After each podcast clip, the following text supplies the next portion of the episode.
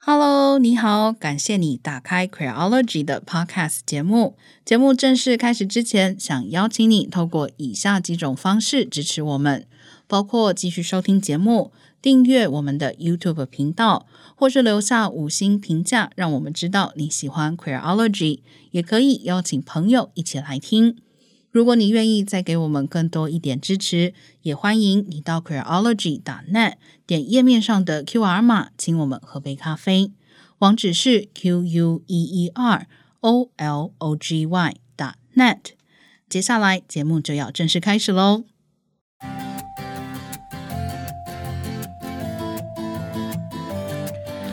各位听众朋友，大家好，欢迎收听 Queerology 的 Podcast 节目。今天是 Small Talk 的单元，我是娜娜，我是 V 太。今天的节目一开头呢，我们首先要感谢一位听众朋友啊。这个为什么我一讲就笑？是因为，嗯、呃，其实是有一天我在网络上面搜寻的时候，意外发现了。呃，这位朋友写的部落格文章，他本身是一位 podcast 的爱好者，他听非常非常多不同的 podcast，然后其中有提到 creology，那他也提到说我们是他有九成收听率的节目之一哦，就非常的开心，然后也非常感谢他跟大家分享，所以就想要在节目一开头的时候提一下。我们想说，这位朋友他应该也会听到这一集，所以就想要跟他说谢谢你的支持，我们会继续加油的。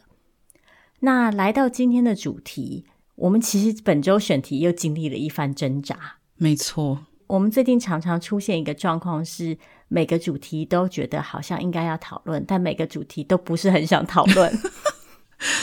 对，因为有一些题目真的是你感觉得到它的重要性，但是在讨论的过程之中，讲真的心情会非常的差。可能有听众朋友猜得到，就是最近让我心情最差的，其实当然就是美国最高法院推翻了罗诉韦德案。简单来说，就是基本上美国现在在全国的层级、联邦的层级，现在是。没有所谓的堕胎合法，当然堕胎不是非法，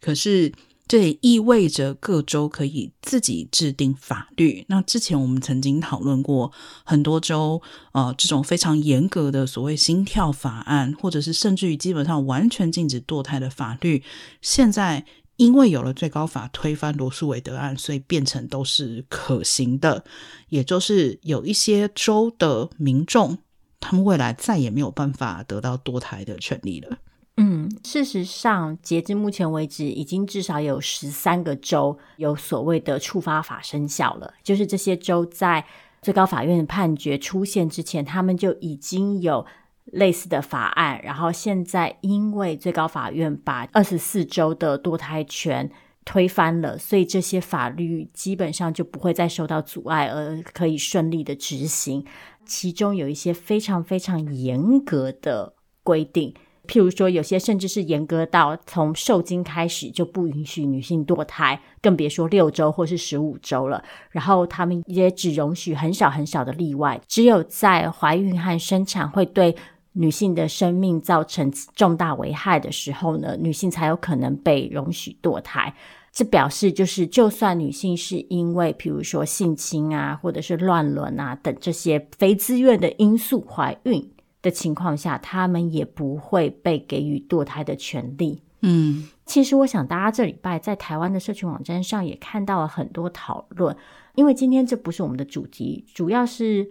我觉得。这个判决毕竟才刚通过，接下来各州的法律会怎么发展，然后甚至是包括在联邦层级上会采取一些什么样的行动，都还可以再观察。就我们今天决定暂时先搁置这个主题，嗯，另外也是因为我觉得，其实这礼拜啊，对于女性来说，至少对于我自己来说，心情是非常的受到打击的。嗯，觉得大家已经接收了太多关于这个主题的负面新闻，所以我就觉得，那我们先暂时把这件事情放一边。尽管这个问题当然是很重要的，而且这个议题其实影响的绝对不只是美国的女性，嗯，因为它涉及的其实是一个整体的父权社会，再加上资本主义社会，怎么样去看待刑诉女性的身体，然后。怎么样去强迫女性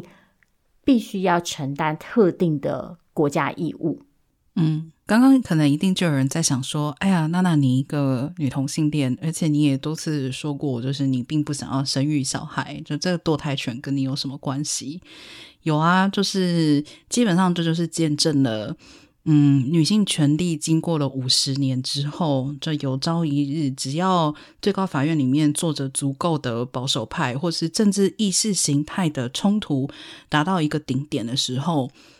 女性的权利就有可能直接的被翻转。这个判决对我个人来说打击真的很大。其实有几个原因，第一个就包括说。当年其实这个罗诉韦德案的判决，有人认为啊，一定是一个自由派的最高法院，其实不是，当时也是保守派大法官居多。我想这个就必须要去深思，为什么同样保守派大法官居多，在五十年前跟现在会产生完全不同的判决结果呢？那我自己感觉到的，其实就是因为现在美国的。一些政治的意识形态其实凌驾于议题之上了，就它变成了一种保守派与自由派意识形态的竞争。再来就是说，这个也意味着以前最高法院的判决，既然可以五十年过后都还被推翻的话，其他的呢？族裔平权或者是同性婚姻，是不是有可能也会被推翻呢？有人说啊，你想太多了。但事实上，现在已经有大法官在讨论这个层面哦。所以这都没有选这个话题，有一部分原因是真的，我觉得情绪还没有办法消化啦。我们先聊一聊别的问题。这个议题我们以后有机会还是要聊的。不过，虽然我今天没有要再深入讨论，但我还是想要。提的一点事情是，我这礼拜看到很多台湾网络上的讨论。当然，每个人对于事件都有自己的诠释，但是有一些讨论是让我觉得非常的不能接受，甚至是讲夸张一点，我会觉得是相当天真的。嗯，譬如说，有些人会主张说。女性其实并没有真的受到限制，她们还是可以跨州去堕胎，或者是有些人会主张说，她们就算不想要养小孩，就算没有能力抚养小孩，她们也是可以开放小孩出养，并不是只有堕胎这个选择。我觉得这样的说法就充分的看出来，我们对于女性的身体，我们对于怀孕，我们对于育儿，我们对于母职这件事情的想象是有多么的单调跟。贫乏，嗯，像会去主张就是可以开放出养的朋友，其实似乎没有意识到，生产并不是就是我今天怀孕，我明天小孩就蹦出来的。怀孕这件事情，一来它长达十个月。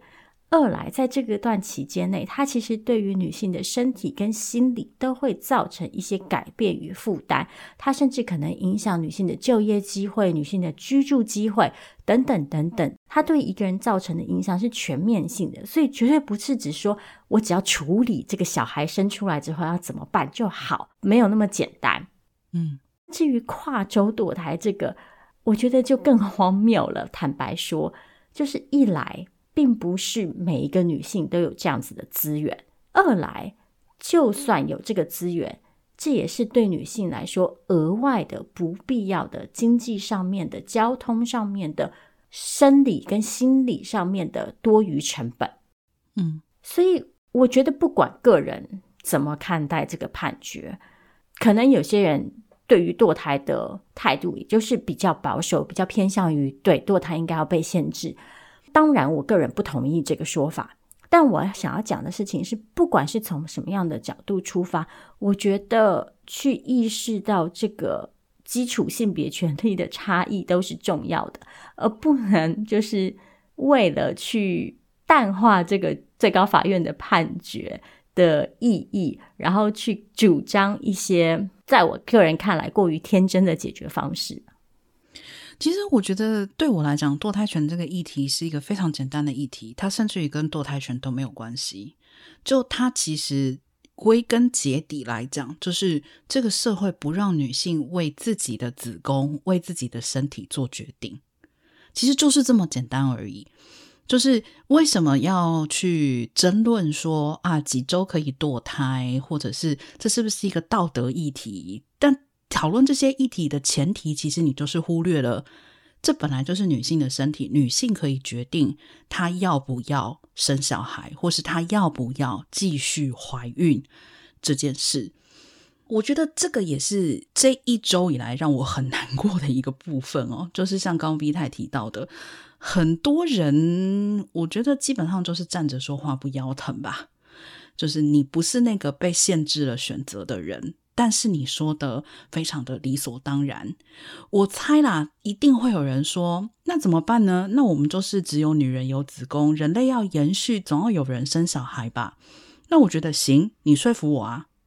你说服我，让我想生啊！你不应该是限制我的选择，对吗？为什么我身为女性就要被限制？那我可以限制男性都不能手淫，都或者是手淫的时候都不能射精吗？我合理认为你浪费掉了你生育的机会啊！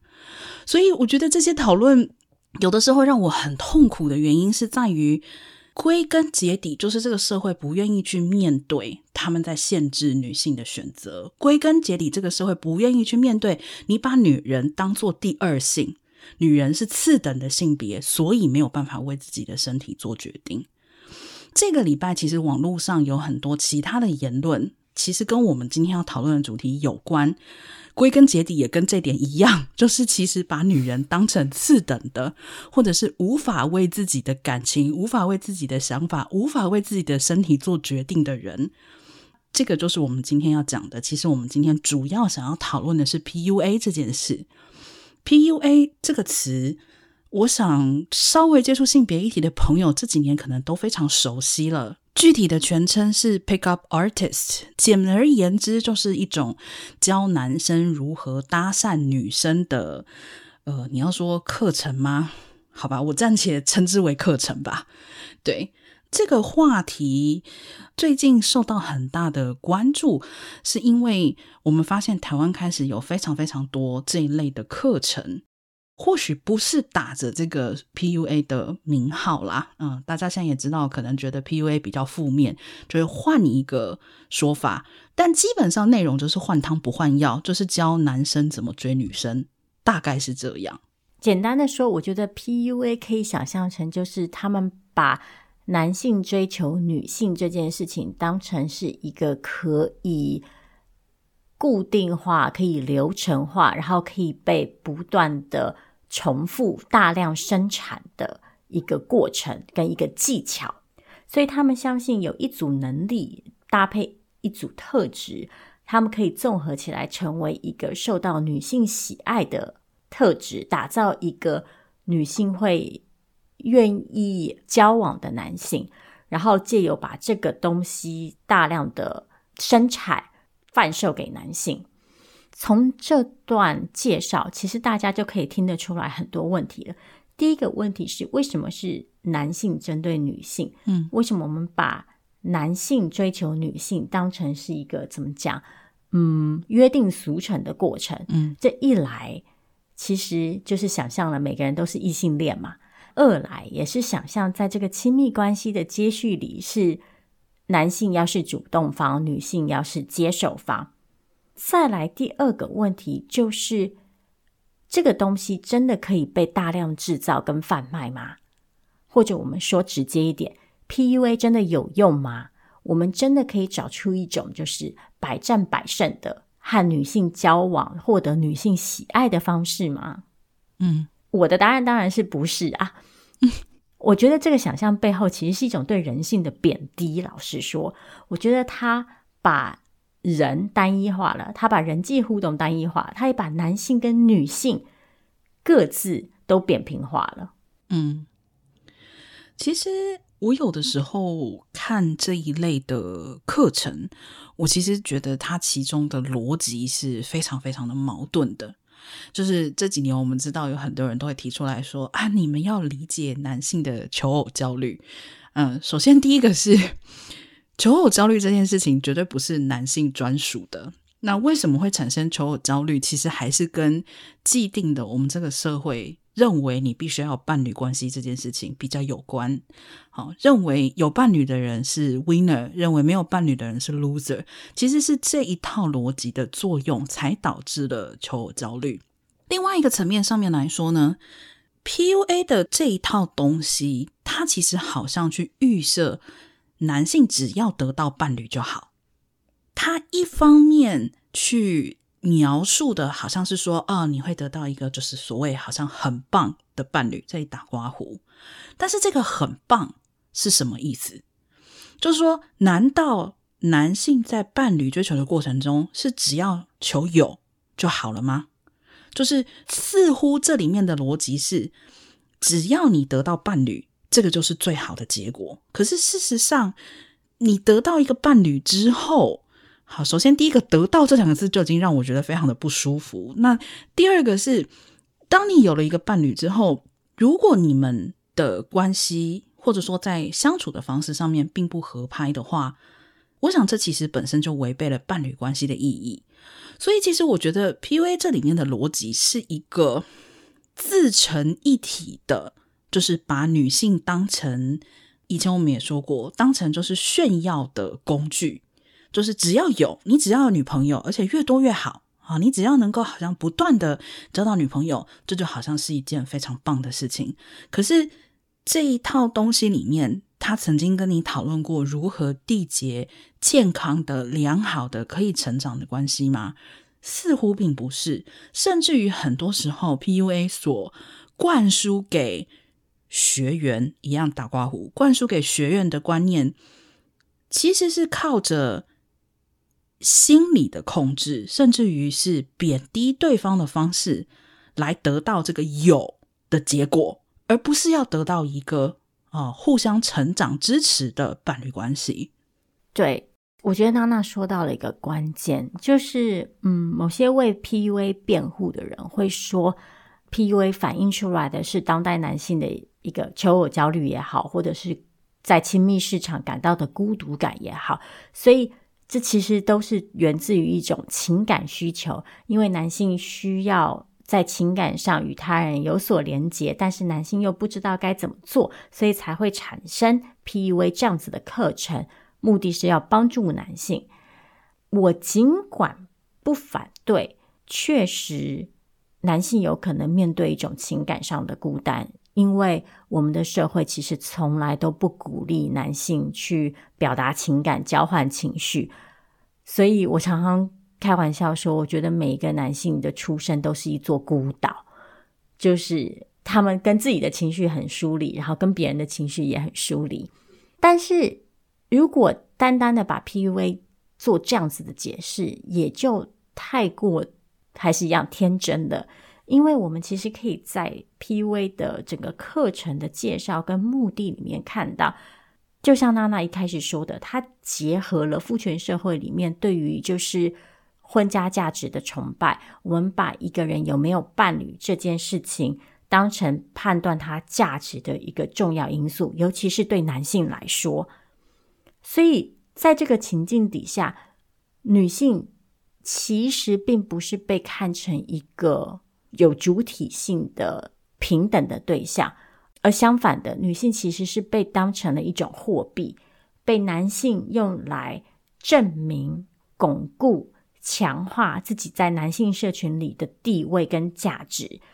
然后借由自己在追求女性这件事情上面的表现，然后自己可以不断的在这个社群里面晋升自己的地位。嗯，所以说到底，其实 PUA 啊，跟人际互动其实一点关系都没有，因为一来他并没有真正的去探索人际互动的。真谛，而只是把所有的人际互动都用一种扁平的方式想象与包装。二来，他关心的其实也不是人跟人之间究竟可以怎么样获得有品质的互动，而是把这个人际关系当成一种加分减分的过程。嗯，或者是应该说，把对女性的征服当成一个男性加分减分的过程。所以，与其说 PUA 是一个鼓励男性、教导男性怎么样和女性接触的课程，我反而觉得，其实 PUA 是一个强化厌女价值的意识形态。嗯，就像 V 太说的嘛，他其实假设男性必须要成为某一种样子，然后才会得到女性的喜欢。同样的，其实这也就是预设，就是女性喜欢某一类特定类型的男性。其实，我觉得今天就算是跳脱 PUA 这个东西来看，这样的假设，难道你这样听，你自己本身不会觉得它就很不合逻辑吗？就是说，其实人本来就是。多样的嘛，既然人本来就是多样的，怎么可能会所有的人都可以成为同样的一种样子？同样的，既然大家都是不同的样子，怎么可能会大家都喜欢同样的一种类型的人呢？那我知道这个时候一定会有人跳出来说：“有啊，你们女生不是都被说都喜欢坏男人呐？之前你们不是也讨论过吗？喜欢就是八加九的那个讲话方式啊。”诸如此类种种，还有包括我可能会说啊，你们女生不是也喜欢三高的男生吗？对不对？不是喜欢高富帅吗？嗯、就各种各种这样子的说法。呃，但我觉得你可能要先稍微辨认一下，就是如果说你真的认为呃所谓的择偶条件等同于建立亲密关系的话。那我觉得这个中间可能呃就已经产生了一些误会。二方面来说，不管是择偶或者是选择亲密关系的对象，没有错。有些人会以这样子的指标来衡量自己要不要跟对方交往，但是这个是你想要的吗？你希望以这样的方式被衡量吗？所以，难道 PUA 不是反过头来同样的在压迫男性吗？不是同样的在告诉男性说，你今天呃，如果不够高，好，不够帅，不够有钱，好，那你至少要学会这种说话方式，那你才可能会被女生喜欢。这其实就是一种对男性的压迫啊！要求你成为特定的样貌，这怎么会不是压迫呢？你为什么会心甘情愿的去接受这种压迫呢？对，其实讽刺的事情就是，呃，通常会信仰这套课程的人啊，也就是转头来会批评某些女性是母猪的人。嗯，但这其实这两件事情正好就是一体两面，因为其中一方先去想象了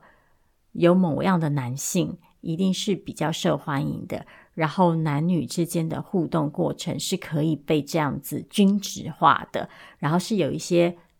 依照资本主义跟父权社会的性别想象来定义的固定客观标准，这也就不难理解。那为什么对于女性来说，有些时候某些女性会选择某一些特定的指标去挑选男性伴侣嘛？因为男性其实也在做同样的事情，然后甚至是当女性不去配合这一套交往规则的时候，其实女性反而会遭遇到各式各样的反扑。除此之外，其实我觉得 PUA 另外一个最大的问题，可能是它常常会伴随着暴力的因子。嗯，像其实我们在过去就听过不少例子是。男性透过 PUA 的方式认识了女性，和女性交往之后，最后在关系里长期的贬低女性、控制女性，然后造成了一种非常暴力性的亲密关系。有些人会说：“啊，这只是走歪的、崩坏的少数情况。”但是其实我觉得正好相反，我觉得这是几乎是一个不可避免的过程。嗯，因为就像我前面说的。PUA 它本身是建立在一个把女性客体化，然后大量的采用厌女情节思考的一个机制。他在想象的事情是世界上有两种女性，一种是好的，一种是坏的。而好的女性是男性应该要去追求的，透过追求这些好的女性，男性可以巩固自己的地位。同时，这些坏的女性是要被惩罚的，所以。PUA 看起来是鼓励男性去用各式各样，就是怎么讲，讨好刮胡哈，讨好女性的方式来追求女性。但是事实上，这其实是一个就是一体两面的机制，就是胡萝卜跟棍子并行。嗯，面对某些可以获得父权社会认可的女性，我们鼓励男性去追求她们，但是，一旦这些追求过程不如己意，或者是一旦这些女性的表现破坏了、违反了父权社会的想象的时候，他们就有可能受到惩罚。嗯，所以其实简单说，PUA 并不是一个对女性表达爱意的行为，相反的，它其实是一个控制女性，然后甚至是贬义女性的一个过程。对啊，就像我刚刚在转过话题之前的时候提到的，就是为什么最近对 PUA 的讨论让我感到很痛苦，也是因为其实 PUA 的预设就是认为女性并不知道。自己想要什么样子的亲密伴侣关系，认为透过男性的主导，然后提供某一种特定的样板或者是样貌，那就可以得到女性的喜爱。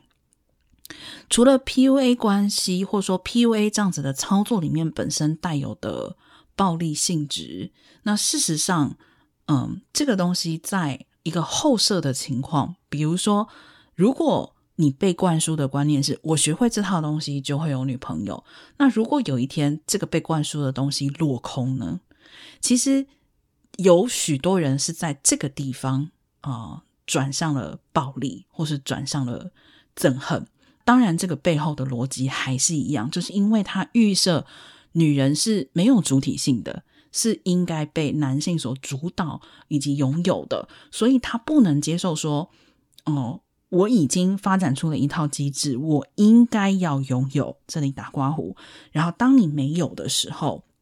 你就感到愤怒，然后感到你可以用暴力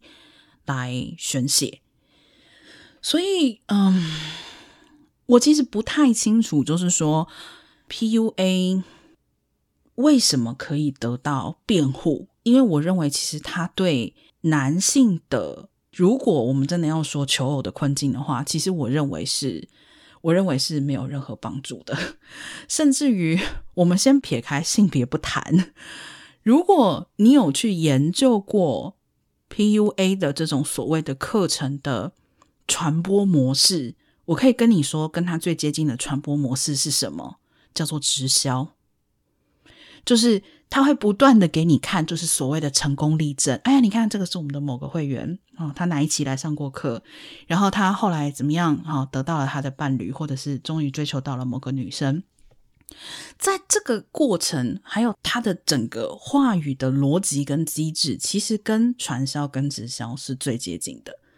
我不是说传销或直销就一定怎么样怎么样，但是我觉得你可以去思考看看，什么样子的东西或者是内容，必须要透过这样子的模式跟手段来传播。那另外一方面呢，这个礼拜还有一个讨论，其实我也是感觉蛮挫折的。就我作为一个不善社交的人，我觉得我已经不好意思再说我不善社交了。就 就真的是这个礼拜的网络真的是让我感到非常的混乱。就一方面你看到有人在讲 PUA 为 PUA 护航，然后但是另外一方面你同时又看到有人在为不善社交的男性护航。我觉得其实这正好是互为镜像的两个现象。嗯当 PUA 去假设，就是男性对于女性的征服是一个可以被制式化的流程的时候，反面就是会看到某一些被女性抱怨无法接受的行为，会得到一种辩护，是那只是因为这些男性还没有习得人际互动的技巧。像我们上一集的 Small Talk 里，其实就聊到了这个异男的行为模式嘛。这两个礼拜刚好网络上又有一些新的发文，然后一些新的讨论，就去凸显了这样的一个行为模式，然后所以就引发了一个论述是：嗯，很多时候男性之所以会有这些让人无法接受或者是不恰当，然后甚至是带有侵入意味的行为模式，是因为男性从来没有被教导要怎么。交朋友。就是男性从小到大在成长的过程当中，他们的交友经验，他们与他人的情感交换经验是非常贫乏的，所以导致他们在必须要和异性互动的时候，他们也没有任何的资源跟经验可以参考。我必须先说，就是我个人基本上同意，就是男性在情感表达上面的贫乏这个问题，而且我也觉得这是对男性群体的一个伤害。嗯。因为就像我前面说过的，父权社会对于男性、对于阳刚男性的一个想象，就是不能太过表达情绪，然后必须要非常吝啬于情感的交换，然后更不能表现出任何脆弱、犹豫。嗯，挫折的这种所谓的比较阴柔的情绪，所以男性去被教导，甚至被鼓励，他们有一套就是特定的情感表达方式。比如说，如果你的朋友心情不好，你就说：“那走，我们去打电动，我们去喝酒，我们去干嘛干嘛。”而不是选择以对话的方式。另外一方面，我觉得这也不只反映在男性和他人的互动上面，这也反映在男性和自己的互动上面。因为长期不被鼓励去表达情感跟情绪，所以许多男性对于自己的情绪是非常的疏离的。嗯，他们一方面没有办法辨认这些情绪是什么，从哪里来；另外一方面，他们就算感受到了这些情绪，但是也会因为缺乏练习的关系，而没有适当的语言去表达这些情绪。那就更别提要去处理、跟回应、跟消化这些情绪了。所以，我原则上同意，男性确实在这个部分上和女性相比缺少经验。但这句话其实有另外一个意思，就是女性的经验其实很多时候是被强迫培养的。对，就是女性会被要求一定要有具备某些的社交能力。好，但是。追根究底，就算我同意男性在情感表达上面所遭遇到的困难跟挑战，我还是会觉得把这些带有侵入性的行为只归咎于是因为不善社交、不善表达，很大程度上忽略了性别权利在这里面扮演的角色。嗯，我觉得一个非常简单的问题嘛，就是今天。这些被称为不善社交的这种男性的行为，我们如果把这些行为放到一个女孩子的身上，然后这个女孩子如果对别的人，甚至于我都不需要说是对男性，她如果对别的女性做出这样子的事情，诶，我不晓得有多少人有办法以不善社交为自己辩护，就很明显。同样的行为放到女性身上的时候，他们并不会得到啊，你可能只是不善社交的体谅。同样的，也就像 V 太讲的，没错，男性在成长的过程之中受到了被呃禁止表达情感，也并不被鼓励表达情绪的这样子的伤害。可是，同样的，女生为什么一定要是贴心小棉袄呢？我现在如果这样讲，其实你大概已经可以想象得到，如果有一个女孩子表现的行为不贴心、不善体人意，好，或是不温柔委婉，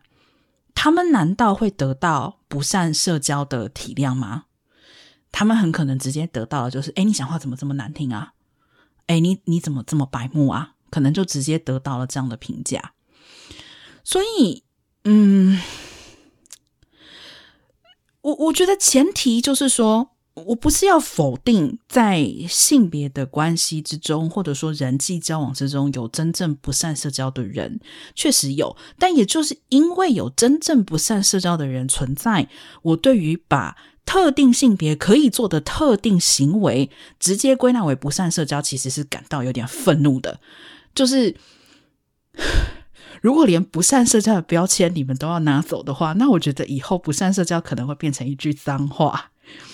嗯，而且我觉得啊，除了娜娜刚刚讲的那个部分以外，就是谁可以不善社交，谁有权利不善社交？就像娜娜刚刚说的，如果性别调换，今天如果是一个女性做出了某些特定的行为，她可能就不太有机会去得到这个不善社交的体谅。另外一方面是谁在承受这个不善社交的后果？我的意思是，为什么我前面会说不善社交这个归因忽略了性别权利？因为为什么当一个男性不善社交的时候，他会选择侵入的对象常常是一个女性呢？为什么他会选择去冒犯的对象不是他的男性友人呢？当然，他也有可能做出这样的事情，但是我们就整体的比例来说，我们是可以看到这样子的不善社交，很长时候是出现在异性互动里。这说到底，其实还是源自于。男性在父权社会里被赋予的某些利益和特权，一来是男性觉得自己有权利去主张来自于女性的某些体谅、跟注意力、跟情感劳动；二来是男性觉得自己相对的有空间、跟权利、跟机会去犯错。因为当这些男性做出某些行为的时候，他们可以被解释为啊，他们只是率直，他们只是直言，他们只是不善社交，他们只是还没有学会，有各式各样的理由去帮他们解套。我觉得 Vita 刚刚讲到一个非常重要的字，其实就是“冒犯”这个字。我不知道大家怎么定义不善社交这件事情哦，就是。在我的心里面，不善社交的人，其实我认为是读不懂空气的人。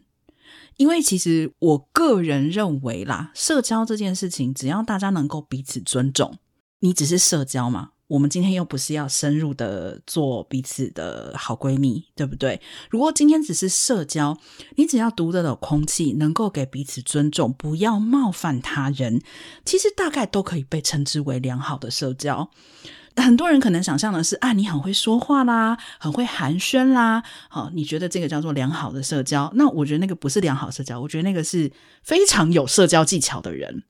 好，所以话说回来，那就像咪太刚刚提到的，为什么男性跟自己的男性同才的时候可以读得懂空气呢？就是。有绝对有那种很讨人厌的男生，对不对？你们男生之间也会觉得，哎呀，他好烦啊，他好白目，我们不要跟他玩。可是多数的时候，你问你自己，你是不是在跟男生交朋友的时候，也知道尊重对方的意愿，也知道读懂对方的想法跟需求？当你约对方出去吃饭，对方说不去的时候，你可能会跟他打打闹闹，或者是要求他去。但是当对方不去的时候，你可能也觉得，哎，他好像真的很不想去，你会决定下次再约他。所以那很有趣咯，那为什么对女生的读懂空气就好像不会发生呢？一定会有人说啊，那因为就两性有别或如何如何。好，所以首先再说一次，这个社会上不是只有两个性别。第二，两个性别都是建构出来的。第三，不管你是什么性别，我们都是人，对不对？如果你对你的男性同才可以做到尊重，可以做到互相理解。为什么对着你的女性的同胞你就做不到呢？所以为什么这个不善社交搞得我这个礼拜真的很生气？就是我觉得，请不要用不善社交来合理化你不尊重女性，或是你不想要尊重女性的想法。归根结底来讲，你跟同性的来往之间也会有不愉快嘛，也会有冲突啊。你如何去面对这个不愉快跟冲突？不管面对任何性别，其实都是可以通用的。嗯，不过我想要补充一点是，娜娜刚刚说到，就是说在跟同性相处的时候，会表现出比较多的尊重。我觉得这个尊重啊，很多时候也是跟阳刚气质的展演息息相关的。嗯。就是我觉得在男性社群里要获得尊重，常常必须要透过展现，然后强化，然后实践某些特殊的阳刚气质跟阳刚表现。像譬如说，我就可以想象，如果同样是这个吃饭邀约，如果今天对方拒绝的方式是一个比较不符合男子气概的方式，那他可能就会受到各式各样的嘲笑。嗯，就再一次的。我们可以看见的是，这一连串的事情跟个人的怎么讲社交能力，其实或许有关，但是并不完全只跟这个有关。很多时候，我们的社交方式跟以此培养的能力，是受制于父权社会给我们的性别想象。所以，这个想象其实伤害到的不只是男性和女性的互动，也不是只有和你互动的对象而已，还有你自己。因为当你在这个社群的时候，你也会期待自己要必须用特定的方式去表达出某些自己的意愿跟想法，才可以受到认可。譬如说，转过来说，就是当有人邀你吃饭的时候，你可能要想一个够阳刚的理由，就说啊，不行啊，我那天要打电动。而你不能说不行，我那天有要去做一件比较你知道相对主流社会认定比较阴柔的事情。嗯，所以这限缩的绝对不只是女性，也包含了男性。其实讲到底啊，我觉得有一件很重要的事情是，我觉得我们要认知到。不会有一个人受到所有人的欢迎，这是一句老掉牙的话。但是很多时候，我觉得不要说接受了，就是连认知到这件事情，可能大家都有一点困难。因为如果你可以了解到，人跟人真的就是有所不同。会喜欢不一样的东西，也会讨厌不一样的东西。那在人际互动上也是一样的。你作为一个个体，你会有特殊的属于你自己的人际互动的方式。那这个方式不可能被所有的人喜欢。当然，这句话也可以翻过来讲，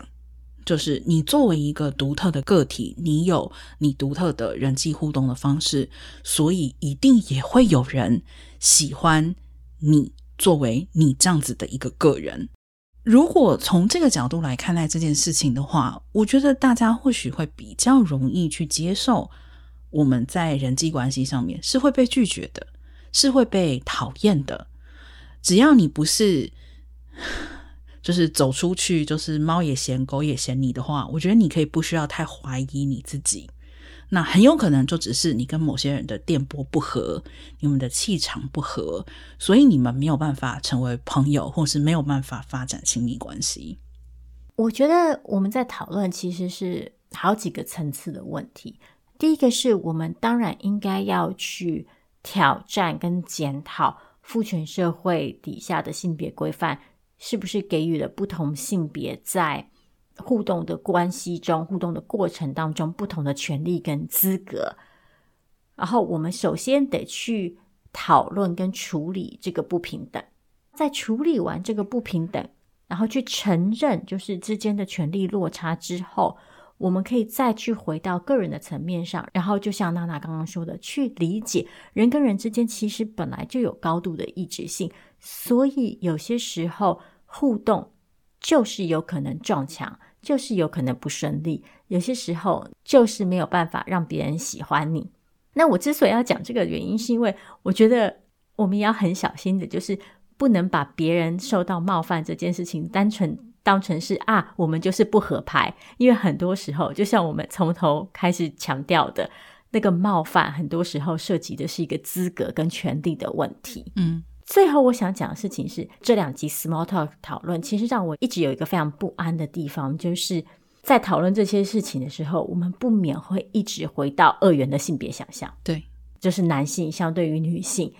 就是对于要把讨论只限缩在异性恋这件事情上面，已经让我觉得非常的不舒服了。然后我们还要限制在说只有两种性别，然后呢，这两种性别都还有各自的角色。我觉得这其实就说明了这。一连串的讨论，最根本的问题之一，就是他们是建立在一个非常刻板、非常传统、非常古老的性别想象之上。嗯，确实，就是作为一个女同性恋，我觉得基本上所有的问题都可以回头问一句，就是哦，那如果我是同性恋的话，请问你怎么解释这个现象？好。其实今天我们这期节目也聊了蛮长的时间哦，嗯，主要也是因为真的这两个礼拜有太多事情，似乎都是不同的源头。可是事实上，嗯，如果深入去看的话，真的是让让我心情真的是有点郁闷啦。对，这种压抑的感觉。其实真的是 感觉蛮心累的，希望接下来两个礼拜哦，就是 我跟 V 太，我们两个来想一个，看有没有轻松一点的话题来聊好了。没有，这已经是墨菲定律。每次我们需要轻松的时候，都不可能轻松。好，那我还是别再提了，不然的话，我怕下个礼拜又成为更严肃的内容。好，那我们今天这个题目就先聊到这里，我们下次见喽，大家拜拜。